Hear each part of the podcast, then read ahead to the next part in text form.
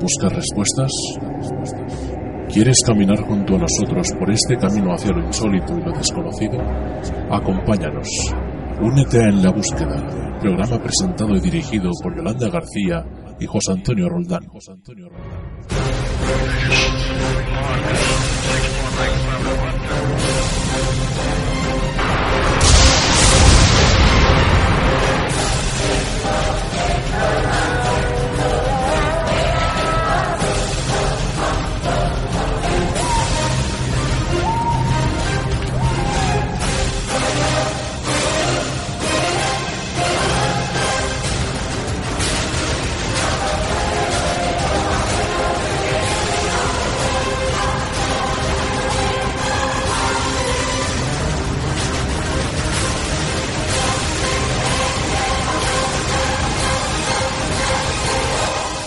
Crees que estás solo?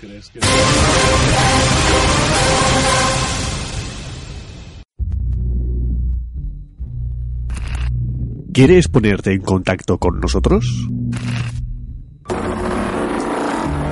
Contacta con ELB a través de la página web www.enlabúsquedaradio.com o a través del mail del programa contacto arroba en la Tienes muchas formas de ponerte en contacto con nosotros, incluso en nuestra página oficial del programa o a través de nuestro perfil de Facebook. O síguenos en nuestro perfil de Twitter, arroba en la búsqueda 1.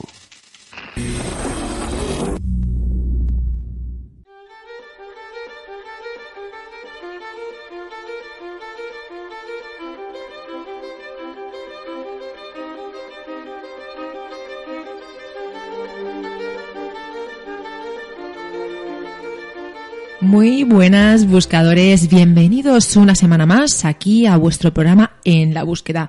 Tanto mi compañero José Antonio como yo hemos estado deseando que llegue este día como nos pasa cada semana, ¿verdad? Porque es que estamos, estamos deseando eh, la grabación, estamos deseando el día que se publica, estamos deseando poder hablar con nuestros amigos oyentes. Es que lo estamos deseando todo. Hola, muy buenas buscadores y buscadoras. Sí, somos muy de, deseo, ¿no?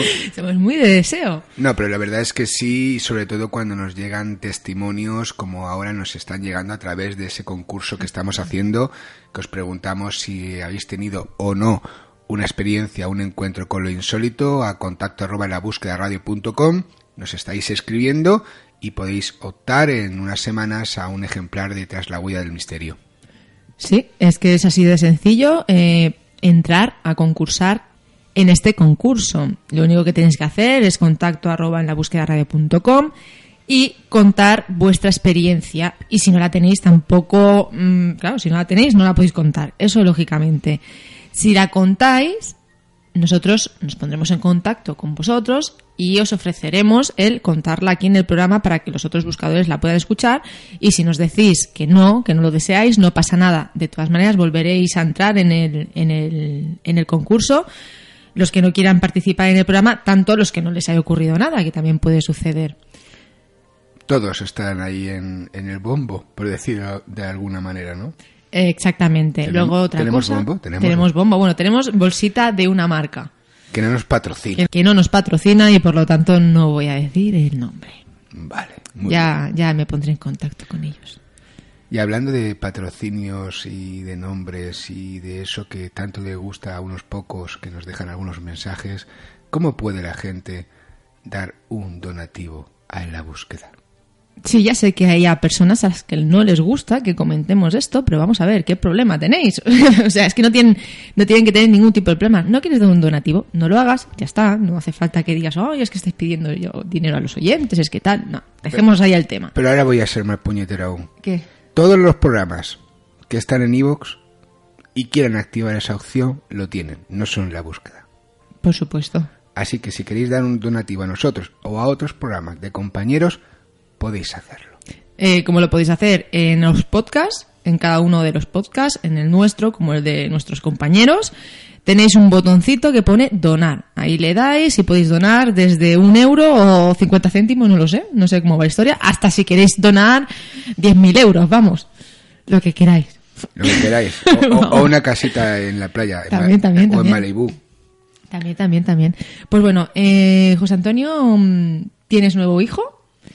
Tras la huella del misterio. Me habías acojonado. Pero bueno, sí, sí, sí. no, Em, hijo literario. Hoy no vamos a hablar de él, de editorial Círculo Rojo. No vamos a hablar de él, pero sí que comento a nuestros oyentes que más adelante haremos un programa especial. No falta mucho, porque la, la verdad que para terminar la temporada tampoco es que falte gran cosa. Antes de terminar la temporada, haremos un programa especial contigo, que tú seas el protagonista de, de ese programa, donde hablaremos de Tras la huella del misterio, hablaremos un poco de ti, de cómo es el autor, pero eso lo menos, menos.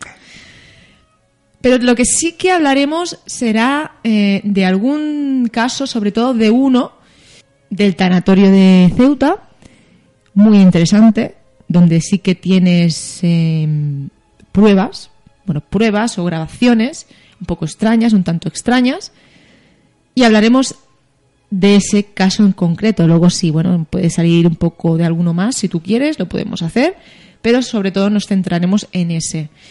Y bueno, a ver eh, nuestros buscadores qué, qué opinan sobre ello. Muy buenos los detalles que acabas de dar. Eh, eh, me vas a entrevistar a mí de mi libro. Yo creía que ibas a entrevistar a Stephen King. y, y nada, las preguntas que yo quiera luego, ¿no? Cuando vas a ser tú la que me preguntes. Yo te pregunto, tú después contesta lo que quieras. Sí, lo que Siempre su- sueles decir eso, ¿no? Es que, es, eh, eh, queridos amigos, es muy gracioso José Antonio, porque cuando le realizan una entrevista... Yo no salgo, porque yo, eh, quien me conozca sabe que yo salgo en la búsqueda y no van a conseguir que salga en ningún sitio más. Alguna vez he salido en algún sitio, en algún programa. Poco a poco. Muy pocas veces. Poco a poco. Pero bueno, José Antonio sí que es más hecho a eso y, y él, bueno, si un compañero le pide un favor, pues él sale en el programa. Y José Antonio, en muchas ocasiones, lo que salta y dice, lo primero que dice es, sí, sí, tú pregúntame lo que quieras, que yo te contestaré lo que me dé la gana. Y se queda tan pancho. Hombre, lo que suele ser, ¿no? Sí, sí, sí, lo que te dé la gana, sí. No, no, pero a ver, casi siempre suelo contestar lo que me preguntan, ¿eh? Y- Pues bueno. Y un poco más. Pues bueno, pues eso. Acuérdate, José Antonio, ves preparándote esa entrevista, que nada, una o dos semanas estamos ahí y recuerdo que ese concurso del que os acabamos de hablar también, eh, de, de contacto arroba en la búsqueda radio contando vuestra experiencia, o si no tenéis, decirnos que no, se realizará después del programa este que estoy comentando ahora, eh, dedicado al libro de José Antonio, a José Antonio y a alguno de los casos de, de, este, de esta obra. Por lo demás, vamos a comenzar con el programa. Vamos a ir caminando ya hacia el misterio y hacia lo desconocido. Y ya volvemos. A ver, estaremos con vosotros durante todo el programa, pero luego. Pero luego ya volveremos a hablar con vosotros más directamente al concluirlo. Pues venga, vamos a continuar con el programa. ¿Te parece bien, José Antonio? ¿Quieres decir algo más? Hombre, me parece bien, pero lo de caminando, no podemos ir en coche. Vamos a subirnos en el coche y vamos rumbo hacia lo desconocido y lo misterioso. Comenzamos en la búsqueda, amigos.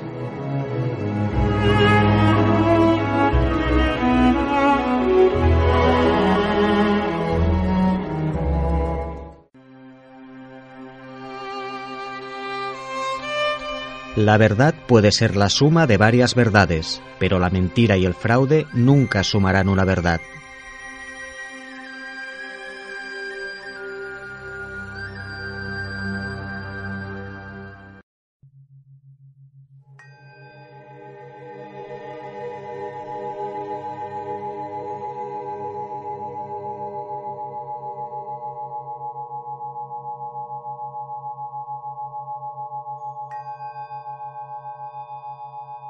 Hace unos días, amigos buscadores, me llegó un mensaje a través de Facebook, de la aplicación del Messenger, esa aplicación que tanto a José Antonio como a mí nos sirve de punto de unión para poder hablar con otras personas que han tenido experiencias eh, de este tipo, experiencias misteriosas, experiencias de frontera.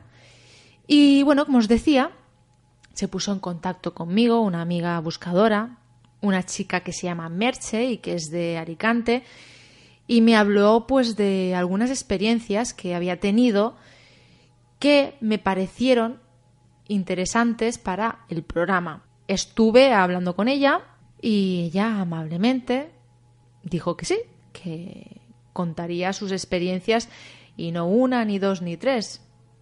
José Antonio. Sí, sí, varias, varias. Varias. Nos llevamos a ir hasta Alicante, que allí es donde se encuentra nuestra amiga Merche. Muy buenas, Merche. ¿Qué tal? ¿Cómo estás? Muchas gracias por contar tus experiencias aquí delante de los micrófonos de En la Búsqueda. Muy buenas. Muy buenas. Hola, buenas tardes. Hola Yolanda, hola José Antonio. Buenas tardes, Merche. Pues aquí encantado de, escucharte y bueno, lo que comentaba Yolanda, esas aplicaciones, esa tecnología que tanto nos ayudan a contactar ¿no? con, con los buscadores y que compartan con todos sus experiencias, ¿no? Que es eh, pues muy interesante, ¿no? Pues sí, la verdad es que sí. Para mí, bueno, daros las gracias porque además yo os encontré por casualidad y me llamó muchísimo la atención vuestro programa y yo tenía varias experiencias que siempre me he guardado para mí y decidí decidí escribirle a Yolanda y, contárselas y mira mira pues eh, por dónde ha salido todo esto. Bueno imagino que también porque así te quedas tú más en paz tal vez contando eso que te ha ocurrido. Hmm te sacas algo de dentro, que lo llevas ahí y que en ocasiones pues te gustaría contar, pero bueno, en, de modo privado ya hemos estado hablando tú y yo, que bueno, hay situaciones en las que no puedes hacerlo. Y imagino que hacerlo así, sabiendo que al otro lado de, de la radio, del podcast, encontrarás a personas que posiblemente estén teniendo experiencias parecidas a las tuyas, pues imagino que reconforta. Y imagino que por eso también has decidido hablar ante los micrófonos de, la búsqueda.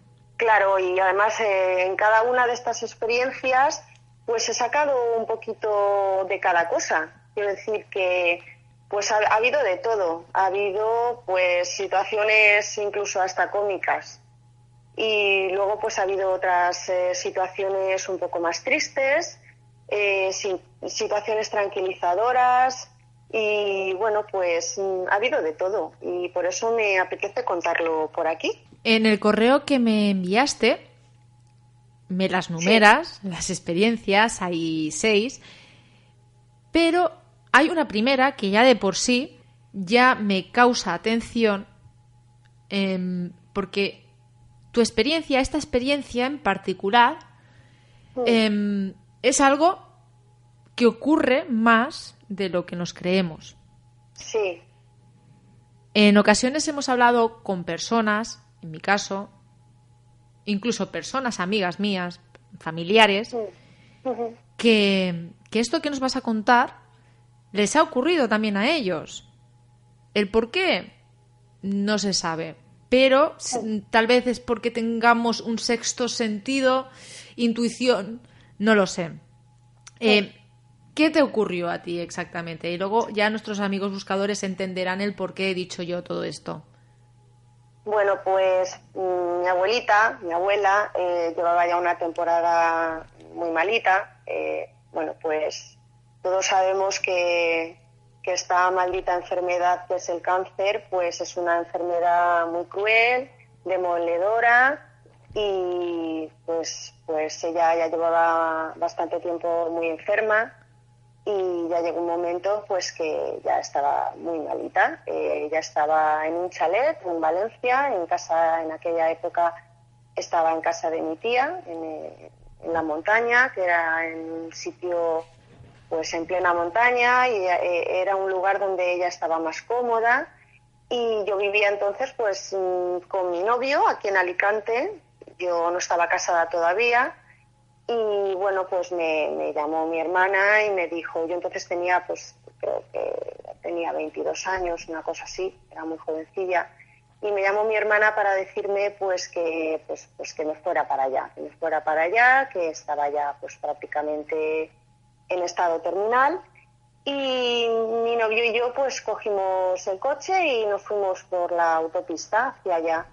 Y bueno, pues en todo, todos sabemos que las abuelillas en aquella época pues ellas se duchaban y se bañaban y se lavaban y luego se ponía la típica eh, agua de rosas, que era un agua así como que olía a pétalos de, rosa, que lo vendían o en las perfumerías o en las droguerías o en las farmacias, que tenía un olorcillo así como eso, a pétalos de rosa. Entonces no se me olvidará nunca. Eh, a la altura de Denia, yo, mi novio llevaba el coche y es que lo olí. Íbamos en el coche y yo olí perfectamente ese perfume que ella se ponía. Y se lo dije. Le dije, mi abuela se ha muerto. Y él me dijo, pero chica, yo, yo no voy a ver a mi abuela con vida, mi abuela se ha muerto ya. Y él se sorprendió y me dijo, pero ¿cómo dices eso? Digo, porque sí, porque mi abuela se ha muerto, mi abuela no se acaba de morir. Y claro, estábamos pues a la altura de Denia, pues faltaban como tres cuartos de hora para llegar a, a, donde, a donde íbamos. Y nada más llegar allí al pueblo estaba mi hermana en su casa esperándonos en la puerta y nada más darle la cara pues yo lo supe. Y bajé del coche y lo primero que le dije, la abuelita se ha muerto y me dijo que sí, que se había muerto no hacía ni una hora. Y yo lo supe, o sea, yo lo tenía clarísimo que yo no la iba a ver con vida porque yo sé que ella fue allá hasta el coche a, a despedirse, sí. Es decir, que, la, olí, perfectamente. Ese, eso te iba a decir, ese olor tan peculiar a rosas fue lo que te hizo a ti el creer que tu abuela había fallecido. Sí, sí, sí, sí, totalmente.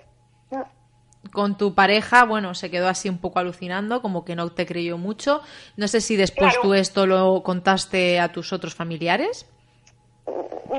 Pues no me acuerdo, porque estoy hablando de hace ya 26 años, 27, no, no me acuerdo. Pero yo es que mi abuela pasaba temporadas en casa, muchas, entonces yo me acuerdo de verla ducharse y lavarse y ponerse, peinarse ella con su agüita esa que no me acuerdo dónde mi madre se la compraba. Y era una, una botellita de como un agua transparente que olía a, a pétalos de rosa. Y yo, ese olor, ella compartíamos baño, entonces yo entraba al baño y yo sabía que ella se había bañado, se había seado y se había puesto, es que lo tenía clavado, eh, o sea, yo, yo sabía que olía esa, ese, esa, ese agua. Y yo olí ese agua en mi coche.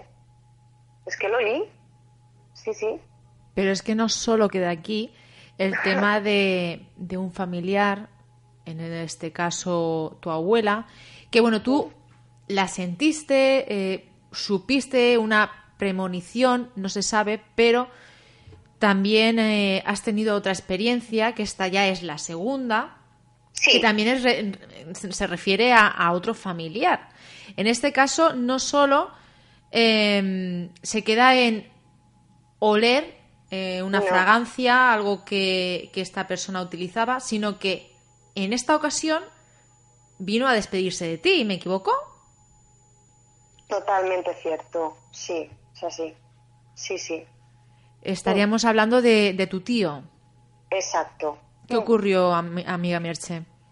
Pues nada, eh, mi tío vivía en Valencia, eh, era soltero, vivía en un, en un centro para mayores, pero él todos los veranos pues se venía al apartamento con mis padres y el hombre pues disfrutaba mucho, se bañaba en la piscina, estaba con nosotras y bueno, pues nada, estuvo el último verano aquí con nosotras y con mis padres y bueno, pues nada, pasó el verano y era invierno, era febrero y bueno, pues yo madrugo bastante, entro a trabajar temprano.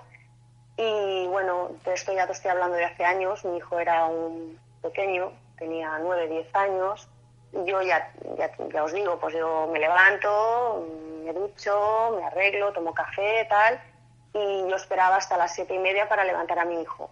Entonces, pues bueno, yo ya había hecho todas mis cosas y me senté en la salita a ver las noticias, eran las siete y cuarto aproximadamente, me senté en la salita en el sofá y me puse a ver las noticias y para hacer un poco de tiempo para levantar a mi hijo. Y estaba viendo las noticias y con el rabillo del ojo vi perfectamente eh, por la parte izquierda cómo cruzaba por el pasillo una sombra. Es que lo, lo vi perfectamente, una sombra. Bueno, pues lo vi tan claro que me levanté y fui a la habitación de mi hijo, que estaba la puerta entornada, y miré y estaba mi hijo durmiendo. Y nada, pues yo, mm, nada, seguí, seguí, hice un poco de tiempo, levanté a mi hijo, nos fuimos al colegio, llegué al trabajo y a las ocho y media, nueve menos veinte, me llamó mi madre y nada, pues la mujer estaba llorando y desgraciadamente, pues nada, me, me llamó para decirme que se iba inmediatamente a Valencia porque mi tío pues había fallecido esa madrugada. Y eso fue lo que, lo que pasó. Luego, la otra experiencia que también nos vas a contar, no sé yo si es en esta, en la que sé que al principio, no, sé si lo recordarán eh, los oyentes, has dicho que en algunas de las experiencias había hasta algún Mm, gag así de humor. y no sé si es en esta tercera en la que está ese gag. Por, por, por, el, por el sitio en el que ocurre, por... No sé, explícala, explícala. sí, sí, a mí me parece esta un poco, incluso hasta un poquillo cómica, ¿no? La situación. Pues nada, resulta que hace dos veranos eh, tenía que solicitar unos papeles en un centro oficial y bueno, pues nada, yo fui a un centro, bueno, no es un centro oficial, es un, es un edificio con viviendas, pero bueno, en, el entresuelo eh, hay unas oficinas. Entonces, pues nada, yo me acerqué allí y llegué a esas oficinas, no había nadie, había un mostrador bastante alto que me llegaba, yo soy, la verdad es que soy alta, me llegaba pues a la altura del pecho concretamente y luego pues por la parte de atrás hay había una mesa con un chico sentado y nada, me acerqué, le solicité unos papeles, mm, rellené una documentación, unos impresos, me dijo que volviera a la semana siguiente y nada, así lo hice. Pues por la mañana temprano yo me, me acerqué y nada, pues mm, recogí los papeles y el chico muy amablemente me dio la documentación que yo había solicitado y nada, pagué las tasas y y me despedí, que muchas gracias, que hasta luego. Y entonces el chico me, me llamó, me dijo, oye, perdona. Y me volví. Y entonces le dije, sí. Y entonces el chico me dijo, no, no, es que te dejas a la niña. Y yo, pues, me quedo así mirándole y le digo, perdona. Digo, ¿qué niña? Y me dice, ¿con la niña que has entrado? Y yo le dije, no, es que yo no he entrado con ninguna niña. Y el chico, claro, se levanta de la silla, se acerca al mostrador, se vuelca, se, casi prácticamente se, se, acuesta encima del mostrador, se queda mirando al suelo, alrededor de mí, ya el chico se puso blanco, dice, perdona que te diga, pero es que tú has entrado con una niña. Digo, no, no, no, no, yo no he entrado con ninguna niña y ya es que el chico ya no sabía, pues bueno, pues, pues perdóname, yo juraría que te he visto entrar con una niña. Yo ya me entró la risa y le dije, mira, yo creo que es que aquí tenéis fantasmas o algo porque... Pero es que, claro, una niña. es que, claro, tú imagínate, el, el entrar tú, en teoría, lo que tú tienes que sentir, que te están diciendo que has ido con una niña que, que no está, en apariencia no está, y imagínate el otro chico sorprendido de que él está viendo una niña que no tendría que estar ahí. Claro, es que estamos hablando de, de quién, a ver quién es el testigo, ¿sabes? Claro, el chico, luego ya no había niña, claro, el chico miró y claro, no había niña, pero es que lo más gracioso yo me fui, ¿no? Y luego yo pensaba, porque era, eh, era, era agosto, era, bueno, no me acuerdo si era julio o agosto, y el chico estaba solo, no había nadie, nada más que él, en esas oficinas. No había, habían varias mesas, pero que sé que estaba todo el mundo de vacaciones y estaba él solo. Y yo luego pensaba, digo, madre mía, digo, este chico se ha quedado solo ahí. Digo, si él lo que ha visto, luego se ha quedado pensando si ha visto un fantasma o no ha visto un fantasma o qué es lo que ha visto, se ha quedado allí más solo que la una. Digo, debe estar pasando un miedo, digo, porque yo luego, bajando por las escaleras, yo, miraba para todos los lados y decía, madre mía, digo, como a mí ahora en algún rincón se me aparezca a mí una niña, yo me muero del susto. Y luego pensaba, digo, yo el pobre chico, yo decía, madre mía, digo, debe estar muerto de miedo pensando qué es lo que yo he visto, porque realmente yo no vi nada. El que vio algo fue el otro. Y nada, para mí me resultó curioso y bastante cómico, sí, sí. Claro, Mereche, porque em, vamos a intentar a, un poco eh, hacer aplicar el sentido crítico. No hay posibilidad de que hubiera eh, ninguna niña allí de carne y hueso. Y claro, no, no, no, no. Y luego cuando tú dices que el hombre busca, si hubiera habido una niña, estaría ahí.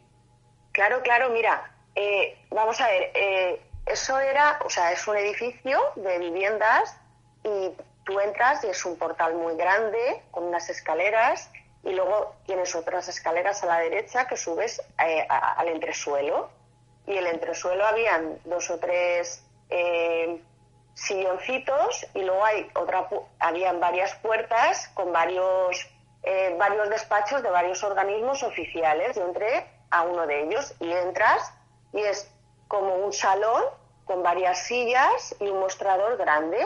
Y en ese mostrador estaba el chico ese con varias mesas, pero las demás mesas estaban vacías. Solamente estaba ese chico sentado porque los demás estaban de vacaciones. Y estábamos él y yo solos porque era julio, pleno mes de vacaciones y no había nadie, porque además eran las nueve de la mañana, porque yo fui temprano y no había nadie. O sea, es que no había nadie, él y yo. Nadie más. Claro, y lo, que, lo que comentaba Yolanda Merche, eh, que claro, aquí estamos en la situación de que por lo que fuera el hombre vio algo que algunos pueden decir que tú llevabas, pero claro, el testigo en realidad de, esa presencia supuestamente es él. Es él. Claro, porque eh, Merche está aquí ahora contándonos el hecho de que este chico le, vio que con ella, junto a ella, estaba esta chica, pero es que Merche no vio nada. Merche lo único que, sintió es el decir, el miedo de decir, uy, mira que te, te veo con esto, pero realmente el con el que tendríamos que hablar en este caso es con el chico que es el que vio la niña, tú imagínate. Imagínate. Oye, ¿y, tú qué te, y a ti qué te gustan estas cosas? ¿No has vuelto a ir allí a hablar con este chico y decirle, oye, es pues, que aquí pues, pasan cosas raras o qué? Te prometo que durante unos días me dio ganas de volver y decir, oye, por, por, porque yo me fui de allí, pero rápido. O sea, yo mm, salí de allí, mm. vamos, con rapidito. Pero luego, luego pensé, digo, tendría que haber vuelto a ver dicho, pero ¿cómo era la niña? Alta, bajita, eh, rubia, morena, chiquitita, ¿de cuántos años? ¿Cinco, siete, dos, nueve, más o menos? Pero bueno, lo fui dejando, lo fui dejando, pero fue muy curioso, ¿eh? Me hizo mucha gracia aquello a mí. Y luego, sobre todo, yo luego yo sola me reía y decía, madre mía, pobre chico. Imagínate. Luego se, ha quedado allí solo, más solo que la una. Imagínate. digo, no sé, digo, debe de, a lo mejor se ha quedado hasta asustado y haber dicho yo que he visto.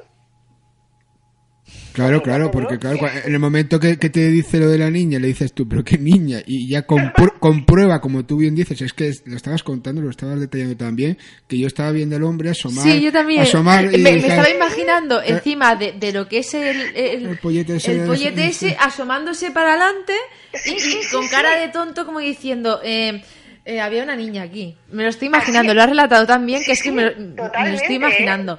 Merche, vamos a por la, por la siguiente em, experiencia que está. Me has comentado que, bueno, la vas a comentar, pero por encima, de puntillas, que tampoco le vas a dar más importancia tal vez de la que tiene. Que tiene importancia, pero imagino que por la situación, por la persona que también está implicada, pues imagino que también lo tocarás así un poquito, un poquito menos. Sí. Eh, cuéntanos. Bueno, pues eh, yo empecé una relación con alguien que no era quien yo pensaba. Entonces, bueno, pues yo empecé esta relación y, bueno, pues eh, a los muy, muy, muy poquitos días de empezar con esta persona, pues a mí algo o alguien por la noche me empezó a susurrar al oído de manera muy delicada y muy suave, eh, muy delicada y muy suave, pero que a mí me despertaba con un susurro que me decía no, simplemente. Yo estaba durmiendo plácidamente, tranquilamente. Yo pienso que era una voz de femenina, me parece recordar, y era algo muy delicado, que a mí ni me daba miedo, solamente que era no, un no, una noche detrás de otra durante muy poquito tiempo. Eh, un día, por la tarde, esta persona vino a casa y yo me entré al baño un momento y de repente esta persona vino y me dijo, dime. Y yo le dije, ¿qué? Que te diga que. dijo, no sé, me acabas de llamar. Y yo le dije, no, no, yo no te he llamado. Y me dijo, ¿cómo que no? Me acabas de decir, fulano ven. Y yo le dije, no, no, yo no te he llamado. Y, y él insistía. Y se puso blanco, se puso muy nervioso, no, no, tú me has llamado. No, no, yo no te he llamado. Y bueno, así quedó la cosa. A los pocos días esta persona eh, empezó a encontrarse mal. Me encuentro mal, me encuentro mal, me encuentro mal, me duele la espalda, me encuentro mal. Y yo pues le, insistí bastante que se hiciera un reconocimiento médico. Me puse muy pesada porque no lo veía bien. Y bueno, se hizo, me hizo caso, se hizo un, un reconocimiento médico y las analíticas le salieron lo suficientemente alteradas para que le hicieran ciertas pruebas. Esas pruebas eh, pues le dieron un diagnóstico que, bueno, pues que resumiendo, tuvieron que intervenirlo rápidamente y que hoy por hoy, gracias a Dios, está a salvo, libre de enfermedad y que según los médicos, pues que si no hubiera sido por esta pesada que está aquí hablando hoy con vosotros, pues que no se sabe qué hubiera pasado y bueno, pues no tengo nada más que decir. a pesar de lo mal que se portó conmigo, pues que está hoy en día está bien y está a salvo y que me alegro mucho por él. Bueno, nosotros también nos alegramos mucho por él, pero bueno, supongo que también es eh, duro que, de que, que, algo me avisó que tenía que, salir de mi vida y, y ya está. Y ya está. Y ya está. Pues eh, creo que ahora nos vas a contar una experiencia eh, con un familiar tuyo, a mí también. Sí. La verdad es que me, me estremece porque yo también tengo un... Me llevo muy bien con un familiar mío también, como es en este caso, con una prima. Y la verdad es que me... Bueno, prefiero que lo cuentes tú. Prefiero que cuentes tú esta experiencia y, bueno, imagino que todos los oyentes que tengan familiares, eh, ya sean hermanos, pero primos, em, y escuchen lo que nos vas a contar, que sean ellos mismos los que juzguen lo que se siente. Cuéntanos, eh, Merche. Bueno, pues eh, yo tenía una, te digo, digo tenía porque desgraciadamente falleció yo tenía una prima eh, que murió muy joven, murió con, con 26 años.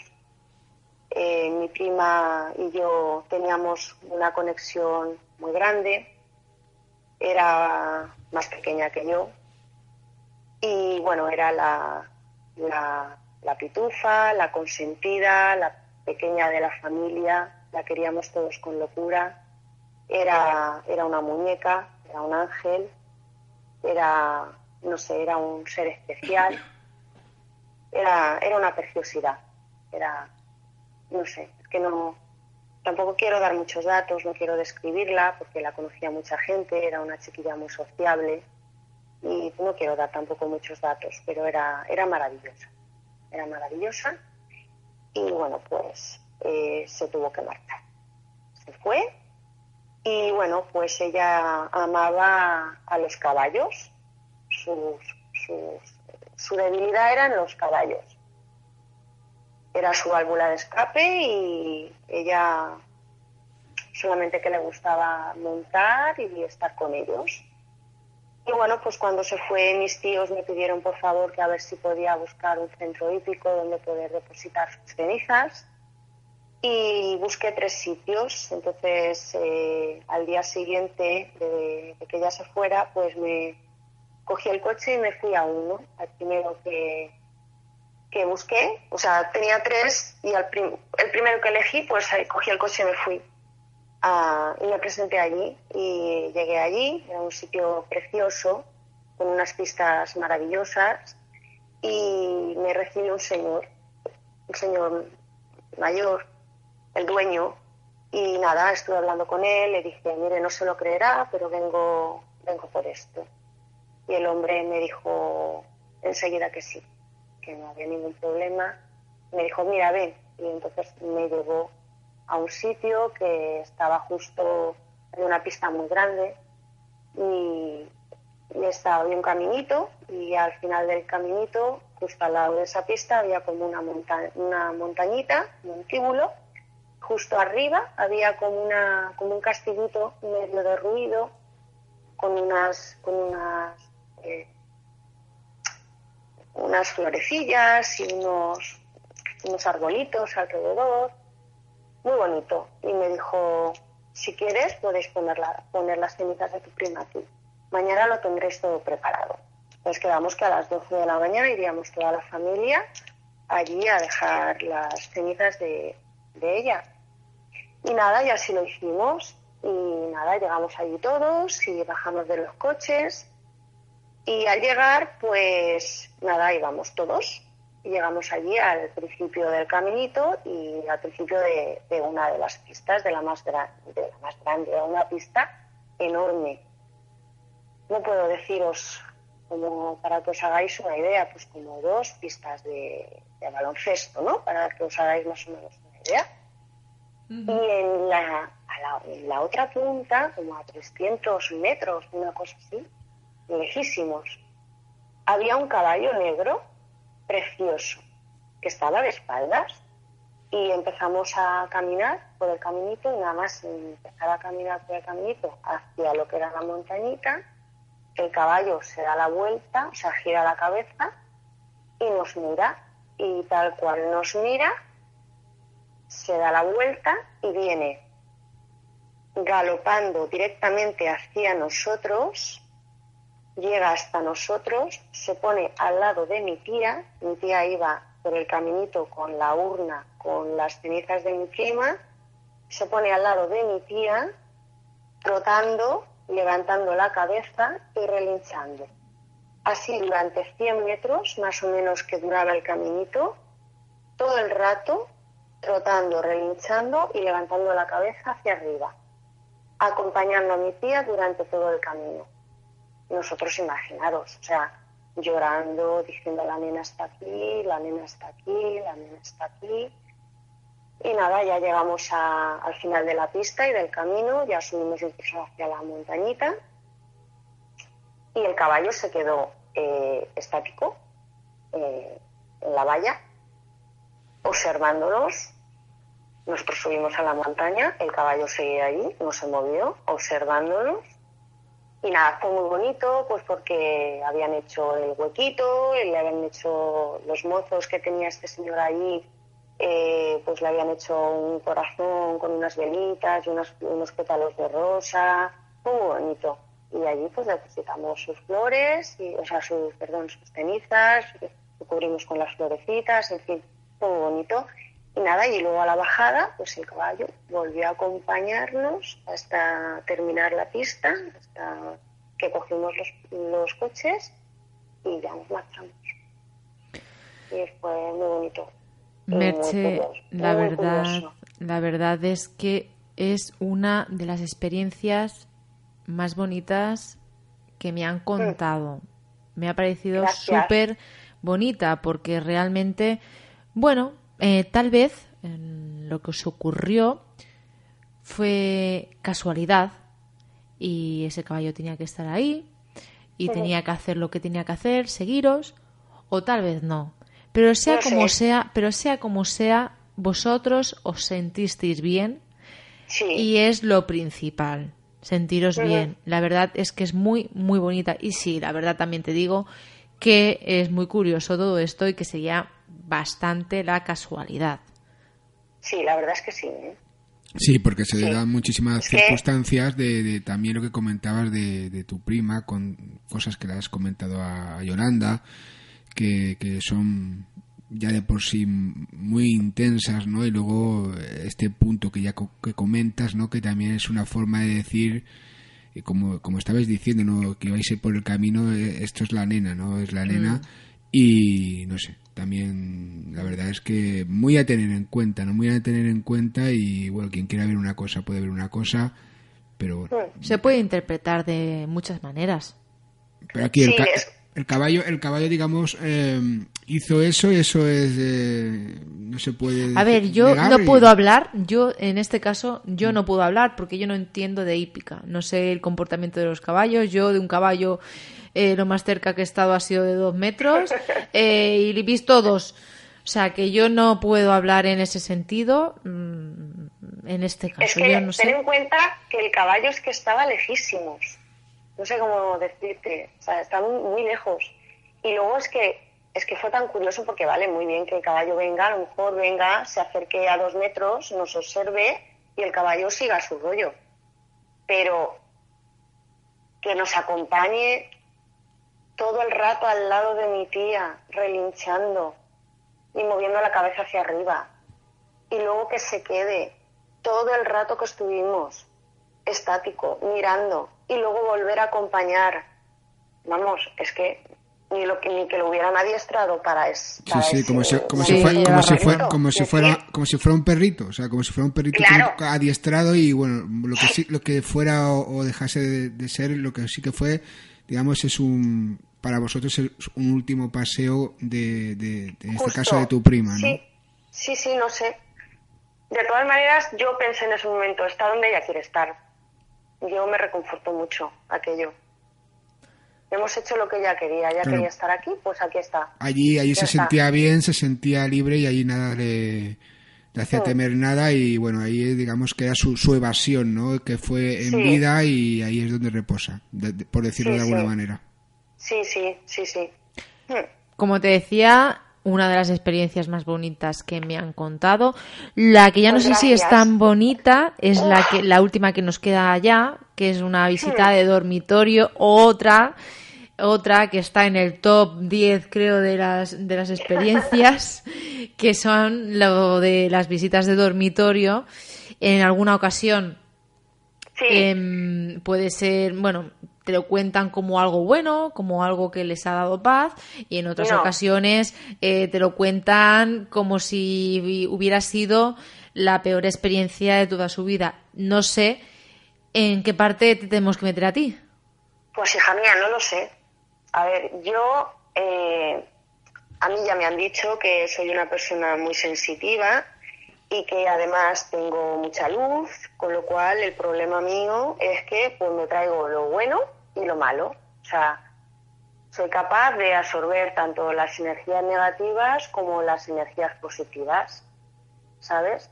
Entonces, eh, yo entro a un sitio y si hay mal rollo, hay malas energías, o una persona es tóxica o es negativa o es eh, eh, tiene malas vibraciones o es una persona mala, pues yo todo eso lo absorbo. Entonces soy capaz de poder traérmelo aquí a casa y de, de vez en cuando pues mi casa se revuelve. Se revuelve y aquí entra lo que no debe de entrar.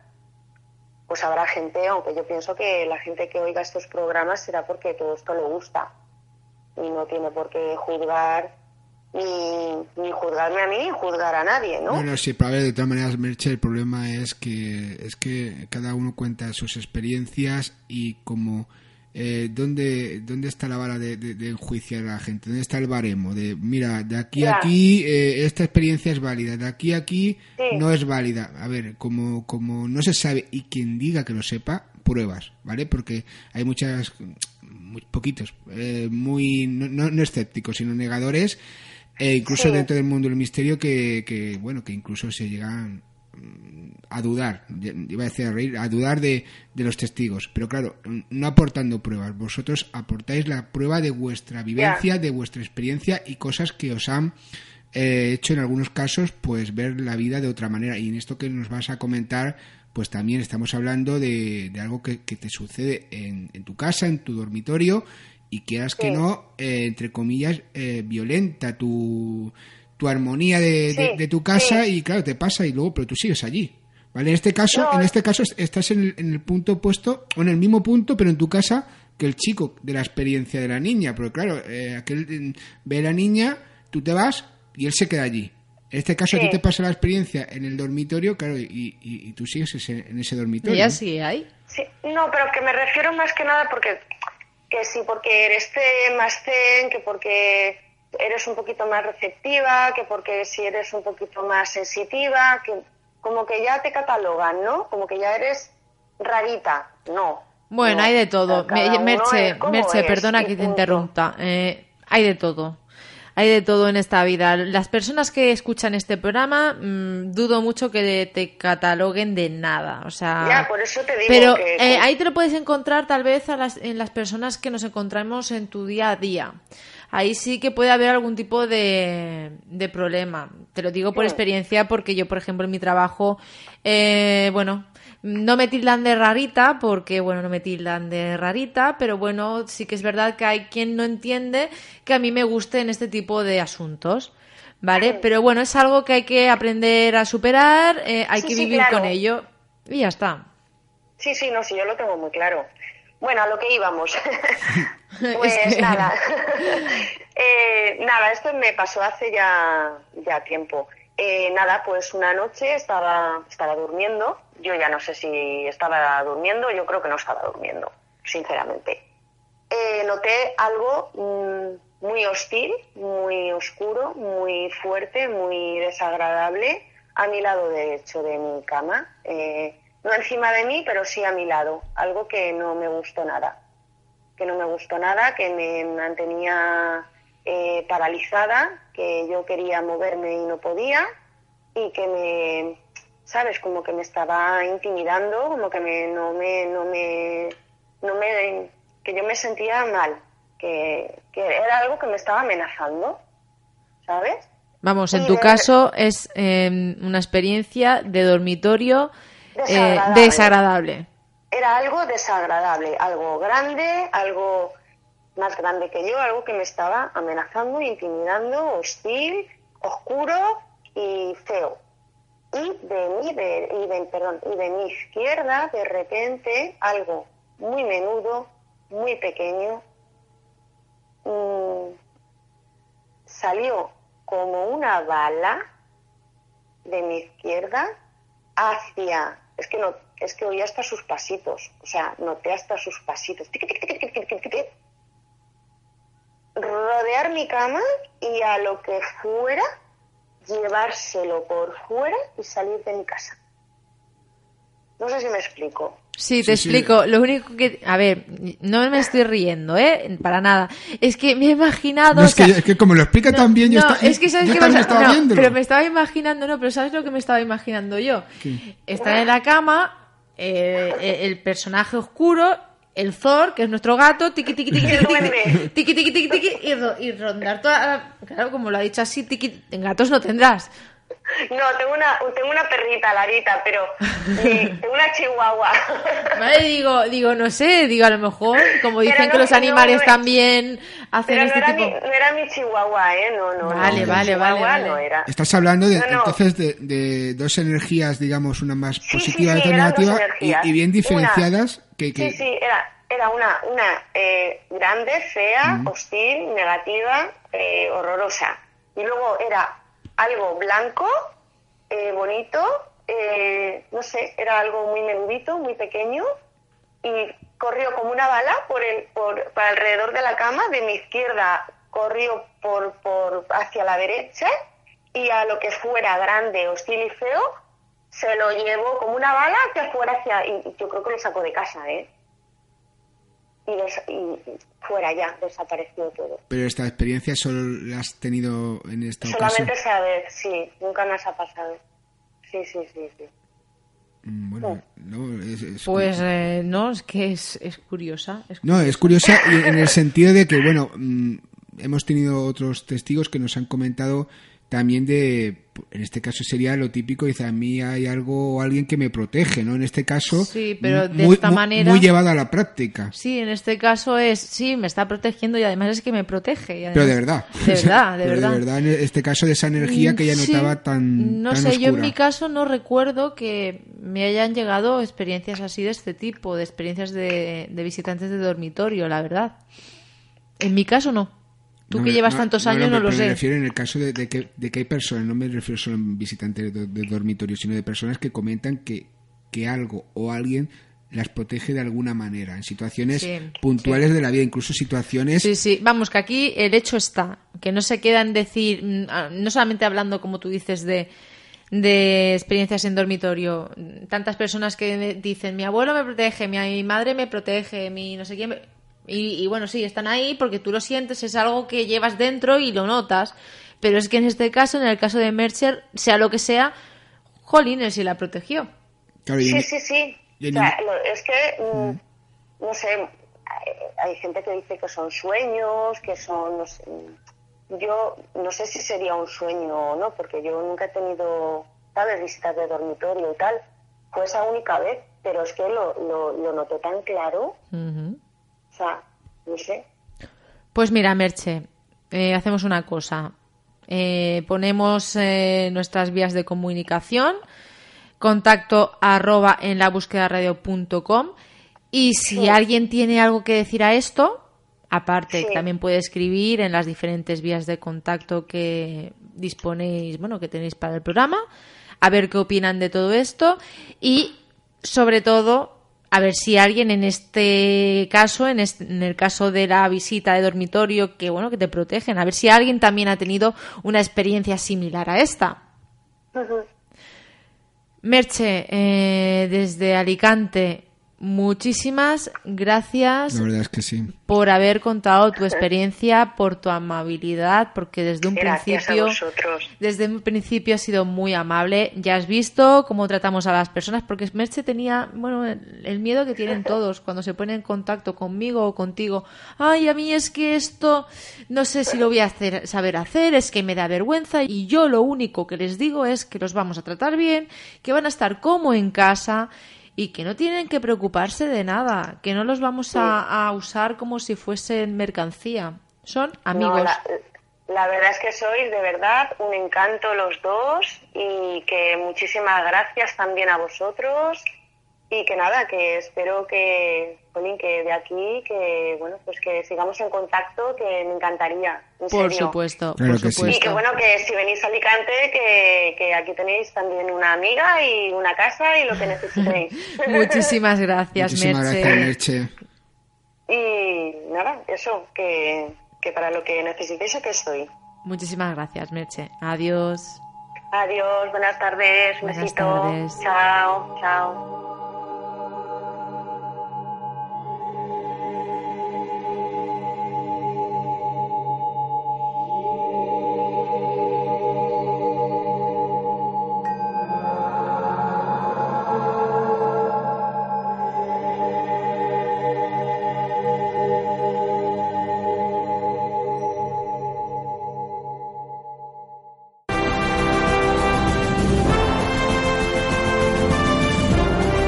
Cuéntanos tu caso, comparte tu experiencia con nosotros. Ya no estás solo, ya no estás sola.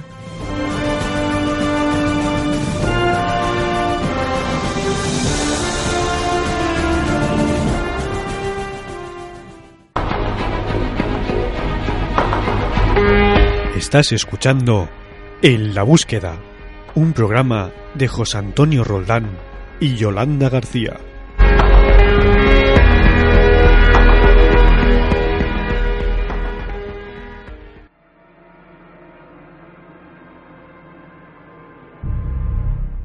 Recorre junto a José Antonio Roldán gran parte del territorio español, tras la huella del misterio, en la búsqueda de respuestas a los misterios que nos rodean, tras la huella del misterio, editorial Círculo Rojo, colección Guante Blanco.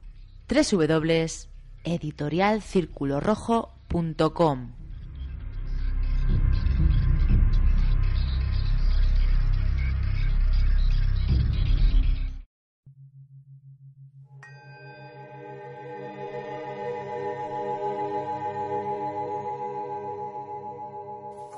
Pues mm, a mí esto me viene, me imagino que de nacimiento, porque yo de pequeña veía, veía cosas, o cuando mi madre una vez perdió el monedero le dije dónde estaba y cosas así.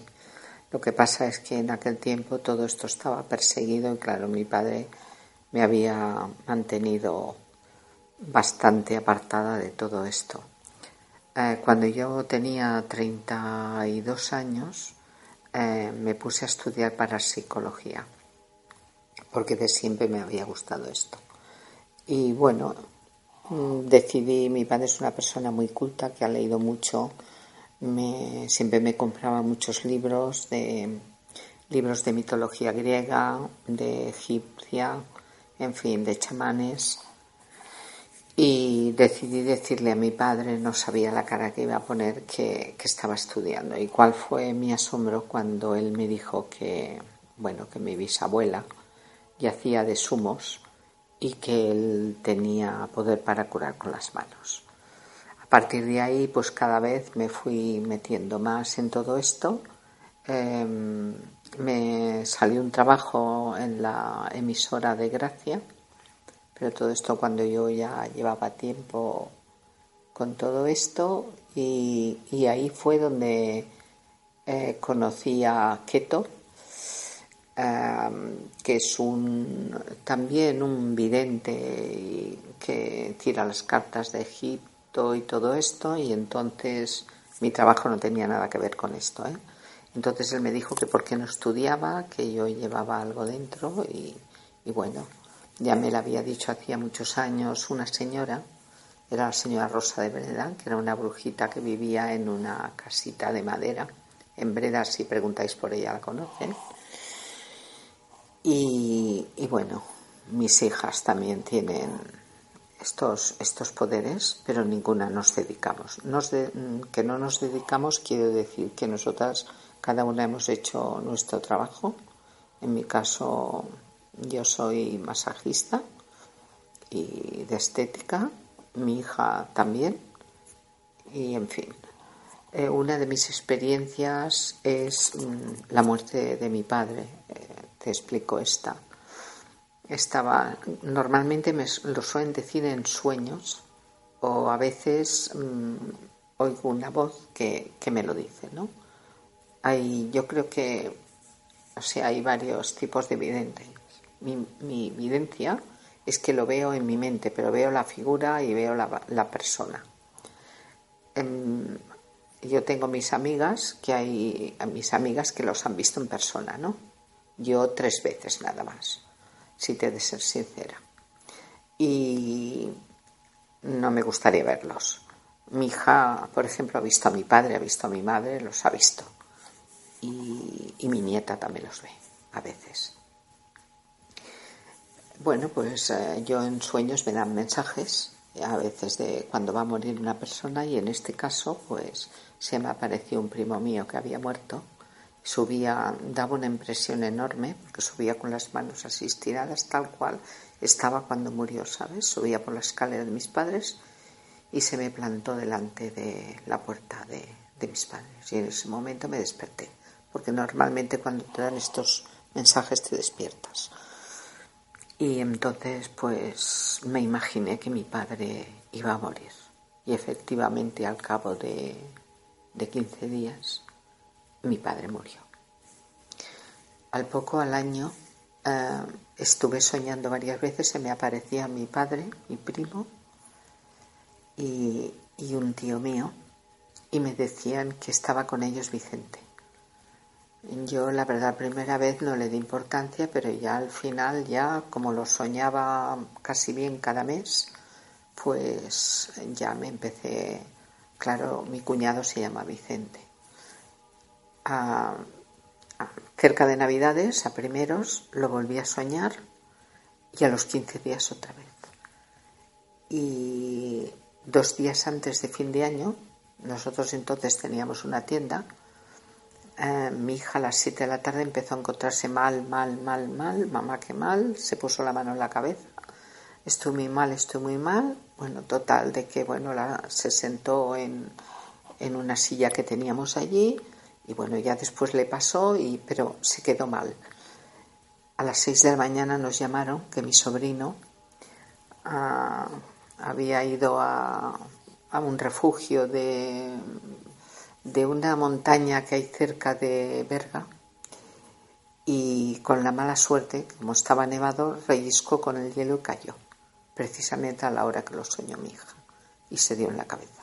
Tardó unas horas en morir, porque no había manera de llegar allí. Los nada más pudieron hacer una llamada con móvil y llegaron como pudieron, pero hasta que no vinieron en el helicóptero para sacarlo, pues claro. Em, el ser vidente muchas personas se creen que es agradable y no es agradable. A veces nos va bien porque ves a las personas, o sea, ves a través de ellas, o incluso a través de cuando esa persona te escribe, lo palpas, lo ves, ¿sabes? Y, y también mm, yo digo que ves a través de la máscara. Muchas personas llevan máscara una máscara, fingen ser una persona, unos conscientemente y otros inconscientemente. Pero se suele, sueles ver detrás de la máscara y no siempre es agradable, porque vas a ver cuando una persona te traiciona.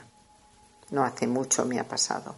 Las he visto y, y bueno, y lo he sabido. Ahora el grupito que estamos, estamos en un grupito de aquí de WhatsApp, hay, hay una medium, porque además los muertos se comunican con ella, los ve eh, perfectamente. Yo menos mal que no, y toco madera que no me pase. Pero ella los ve, los ve. Después está el otro amigo mío, que ha tenido varias experiencias, entre ellas en la carretera. Te advirtieron varias veces de un accidente y al final lo tuvo. Te encantaría hablar con él, Yolanda y ahora pues que incluso hablé con José Antonio y, no diciendo lo que él explicaría y no es que no haya querido explicarle que bueno eh, se puso muy grave muy grave y que también me llamaron para decírmelo pero bueno tenía la, la intuición de que no iba a morir pero él ha pasado unas experiencias garrafales allí porque él también los ve al mismo tiempo que es un auténtico chamán, druida, como le queráis llamar. Es un mundo interesante, pero hay, entre medio hay mucha envidia y hay mucha,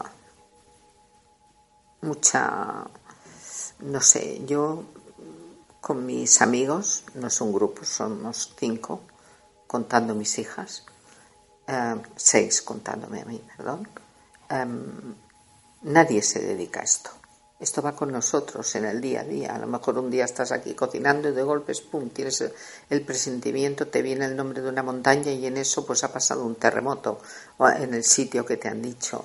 Em, yo ahora un año y medio, escasamente, pues todo esto que está pasando ahora eh, lo presentimos. Es desagradable. Yo no, no es una cosa que me guste de decirlo. Mm, hay cosas agradables. Por ejemplo, cuando me dijeron el nacimiento de mi hijo, me acuerdo que estaba ahí, de mi nieta, de mi nieto y de dos nietas. Y mi nieto ahora tiene 13 años y sí, he tenido dos nietas más, más pequeñas. Él se vería más grande y ella es más pequeña. Estaba en la cocina y, y de repente vi un niño vestido con mucha luz, una luz dorada enorme, además precioso. Y os aseguro que es tal cual, mm, tal cual lo vi. Mi nieto es igual cuando tenía dos o tres años que se me representó con esa edad. Y, y entonces pues pensé, mi hija está embarazada y la llamé. Y le dije, bueno, dije el nombre de mi hija ¿estás embarazada? Y dice, no, mamá, no. Digo, pues no me mientas, digo, porque la acabo de ver y es un niño.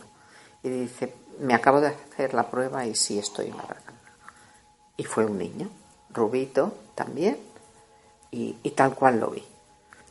Las niñas vinieron después, una se lleva dos años con él, que no es de mi hija, es de mi hijo, y la, la última me demostraron a los especiales, fijaros bien. Y la última que es Mar, que esto es, bueno, es un encanto de niña. Igual te está allí y te dice, veo a fulanito, ¿sabes?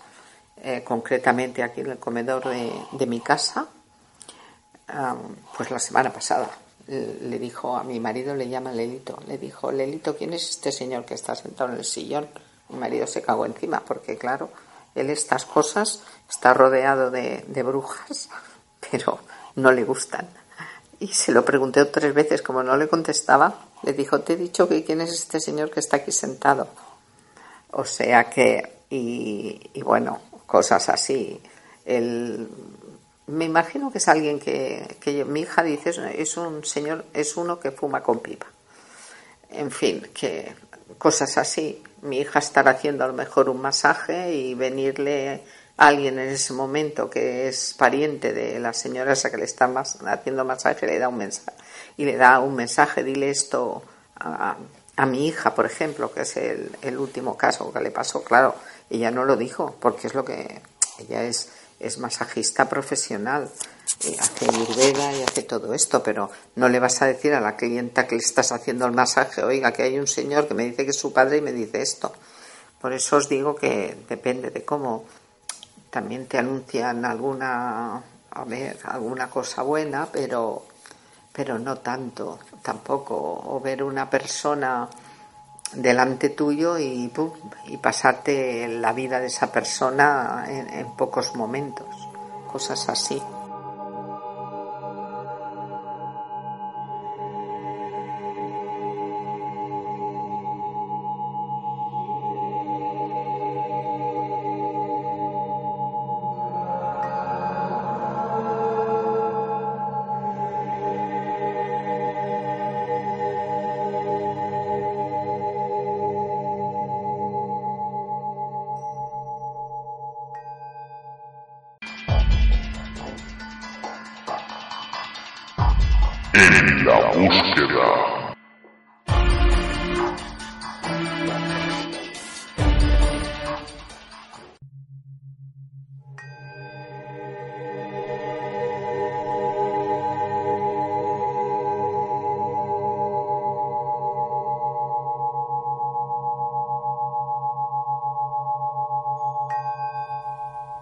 Y ahora nos vamos a quedar muy cerquita de donde yo vivo, de aquí, de Barcelona, ya que la persona que me escribe en esta ocasión es de aquí mismo, aunque su experiencia no le ha ocurrido en Barcelona, sino en Lérida.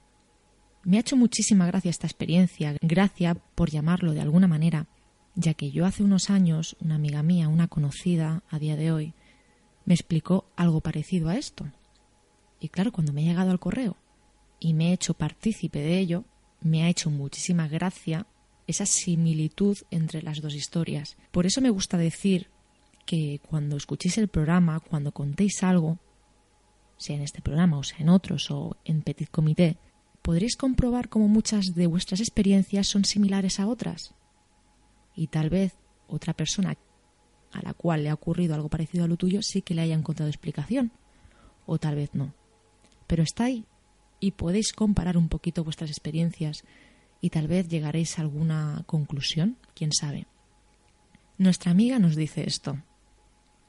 Yo nunca he sido una persona que creyera mucho en los fenómenos paranormales, hasta que un día me sucedió algo que aún no he podido comprender.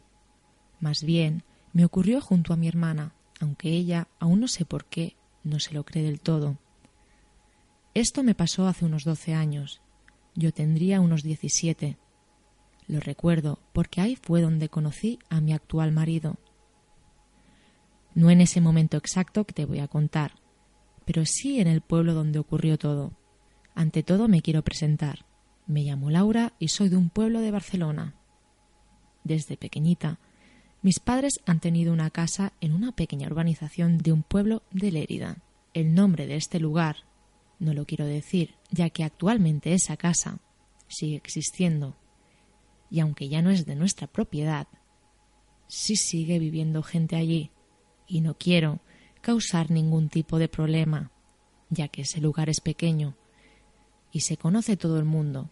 Y aunque hace mucho que no pasamos por allí, seguro que los más mayores, al escuchar mi nombre y el de la urbanización, llegarían a mí. Normalmente solíamos ir algunos fines de semana y parte del verano, porque conocíamos a los habitantes de allí, y eran como de nuestra familia. Nos sentíamos a gusto, tanto mis padres como mi hermana, y por supuesto yo misma. Como todos supondréis, es muy normal el escuchar leyendas de todo tipo por lugares como este, pero sobre todo recuerdo lo que contaban mucho por allí, ya que decían algunas personas escuchar el llanto de una mujer en altas horas de la madrugada.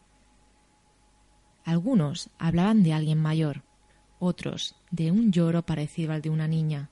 Lógicamente, y como te he dicho al principio de este correo, yo nunca había creído en nada de esto, y en algunas ocasiones, y ahora he de decir que me arrepiento de eso, me reía de las personas que me lo contaban.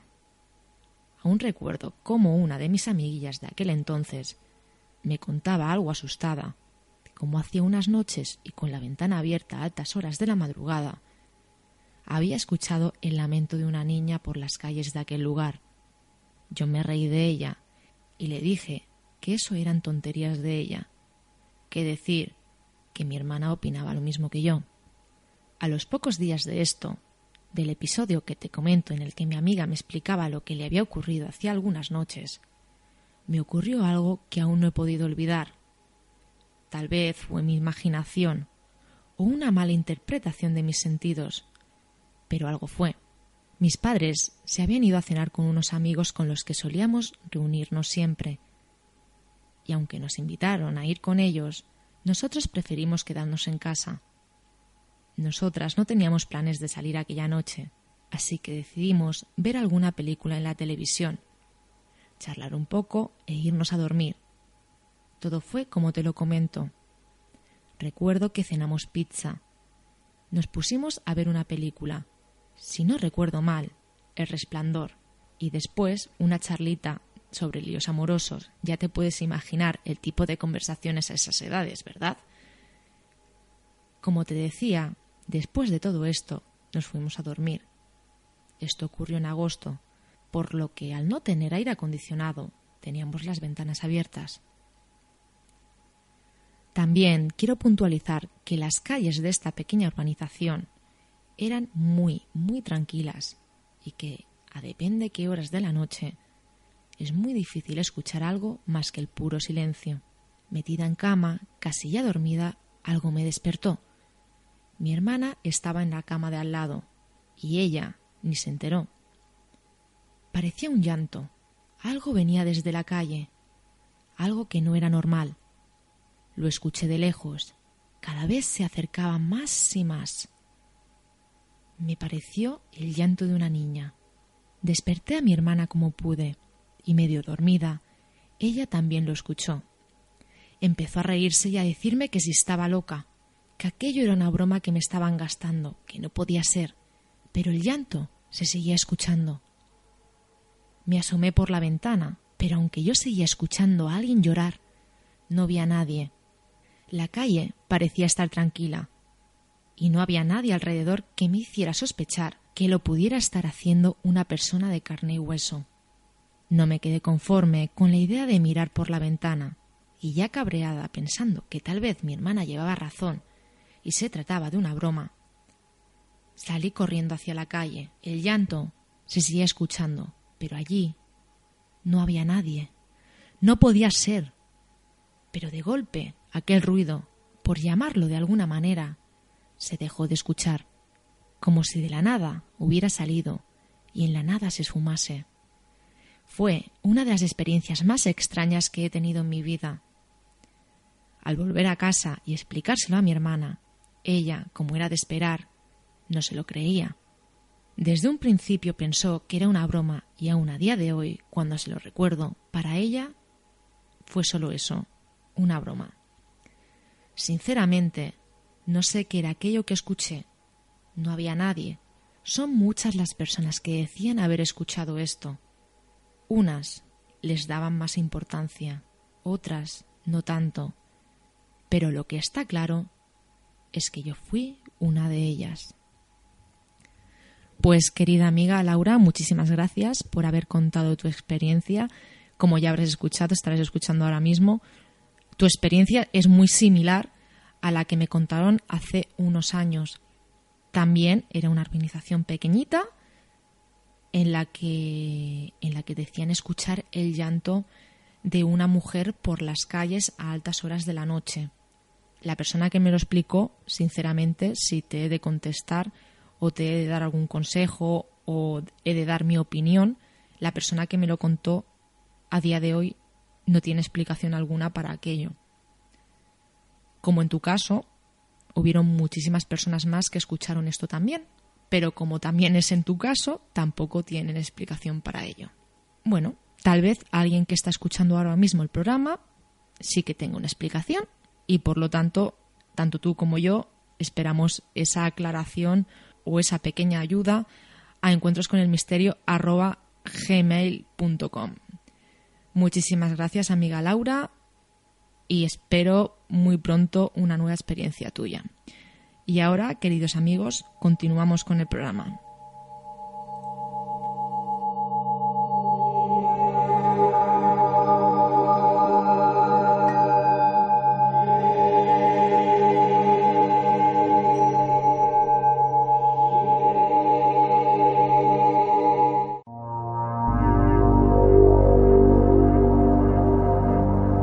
Todos nos inquieta la verdad. Lo malo es cómo reaccionamos cuando la sabemos.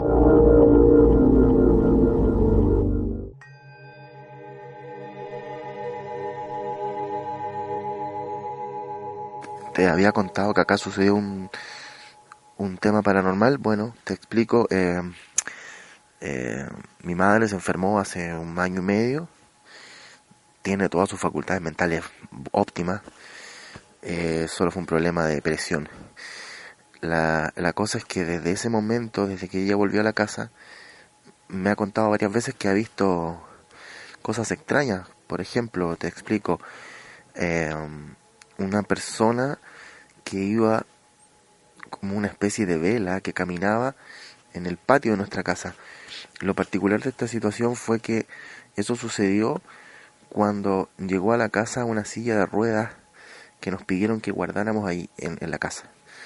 Resulta que la historia es que esta silla de ruedas perteneció a, unos, a unas personas de edad que murieron en una explosión de gas, en, o sea, murieron ahogados por gas.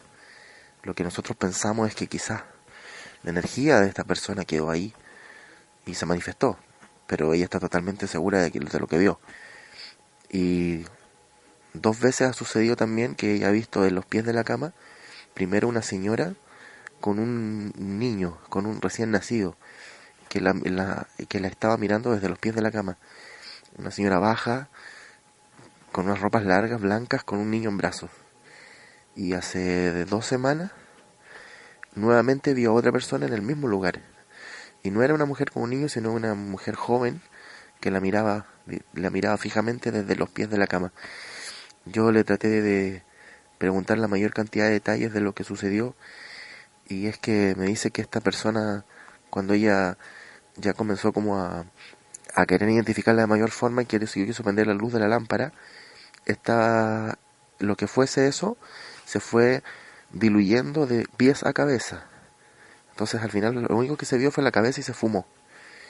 Y bastante extraño porque, bueno, nosotros cuando ella se enfermó y no estuvo en casa, yo siempre sentí una energía extraña había algo extraño en esta casa. De todas formas, estas figuras me dicen que no, la, no, la, no le han dado miedo, pero se están haciendo reiterativas y es extraño.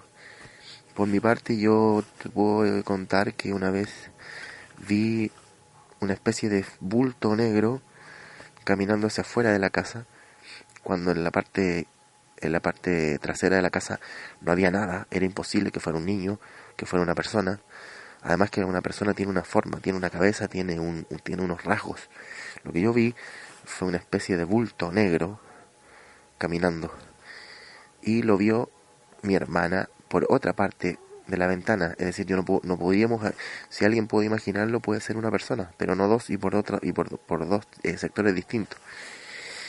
Al otro día de esa situación, al frente de nuestra casa una señora que tenía un cáncer muy avanzado y murió esa misma noche. Son coincidencias que son extrañas y bueno, como estaba viendo en tu página de Facebook que te encantan y quieres saber eh, historias de este tipo, bueno, eso han sido mis historias y te puedo contar que no, no, no me voy a engañar a mí mismo y no, no me voy a inventar esto y mi mamá tampoco, o sea, te digo, y tú te das cuenta cuando una persona te está contando con los detalles algo, algo real. Un saludo desde Chile, eh, son muy buenos sus podcasts, me encantan y siempre los escucho. Un abrazo.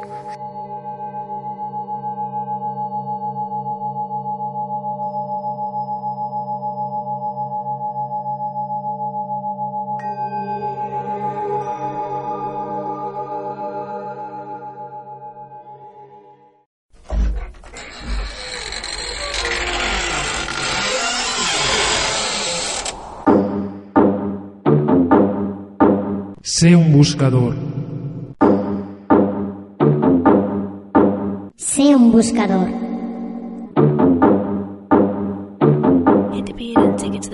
Sé un buscador. No te dejes engañar. Rechaza imitaciones.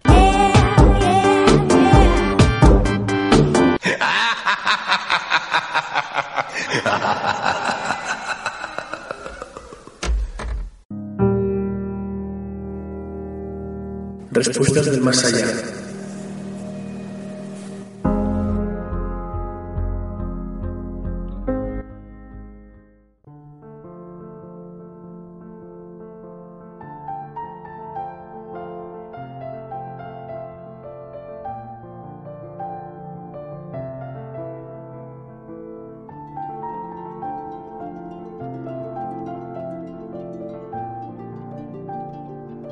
Hola Yolanda, te quiero contar una cosa que me pasó hace ya algún tiempo.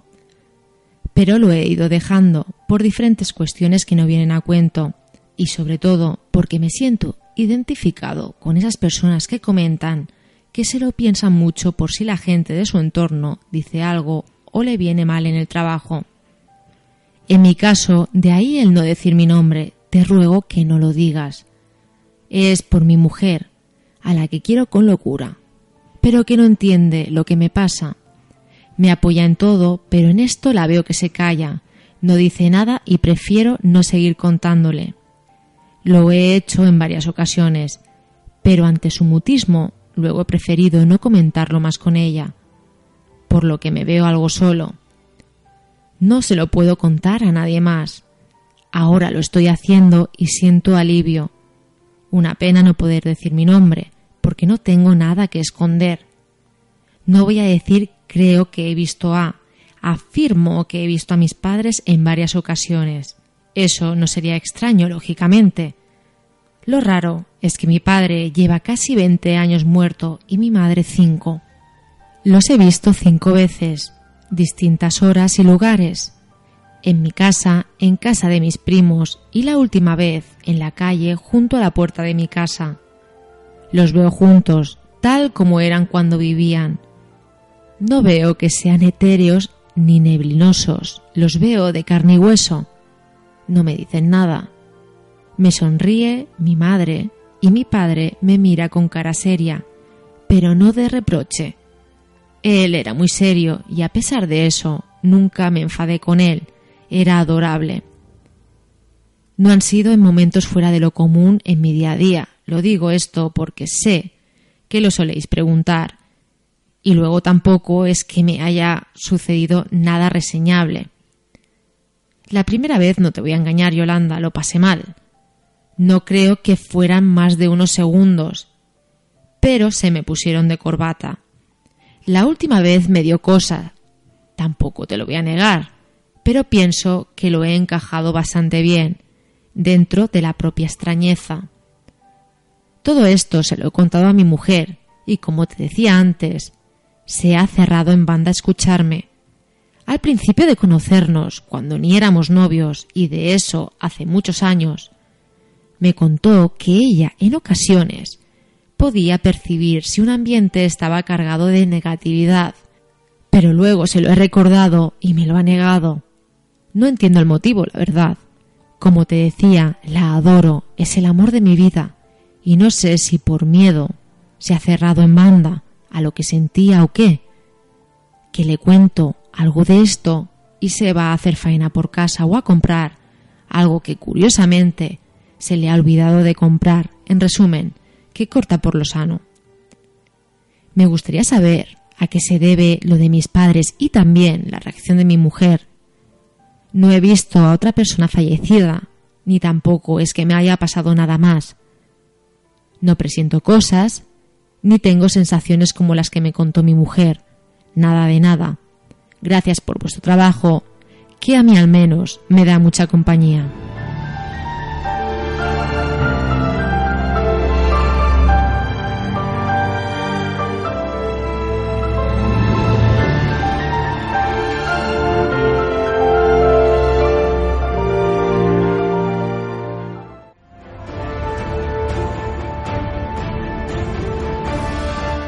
Sé curioso. Sé un buscador.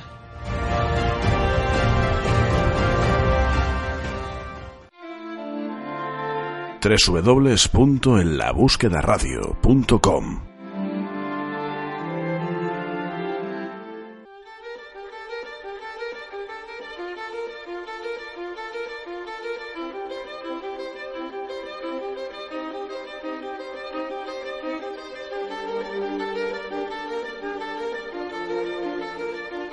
Gracias, amigo, por habernos contado esta experiencia aquí en Respuestas del Más Allá. Os recuerdo a vosotros que me estáis escuchando que, que si queréis hacer eh, lo mismo que ha hecho este amigo, que en este caso no ha querido decir su nombre, que también tenéis esa posibilidad de ser totalmente anónimos, tenéis que escribir a contacto arroba en la búsqueda radio.com y ahí eh, donde queráis en cualquier parte del correo decir que es expresamente para respuestas del más allá. Y entonces lo leeré, ah, bueno, hablaré un poquito con vosotros y a raíz de ahí ya aquí en el programa leeré vuestra experiencia.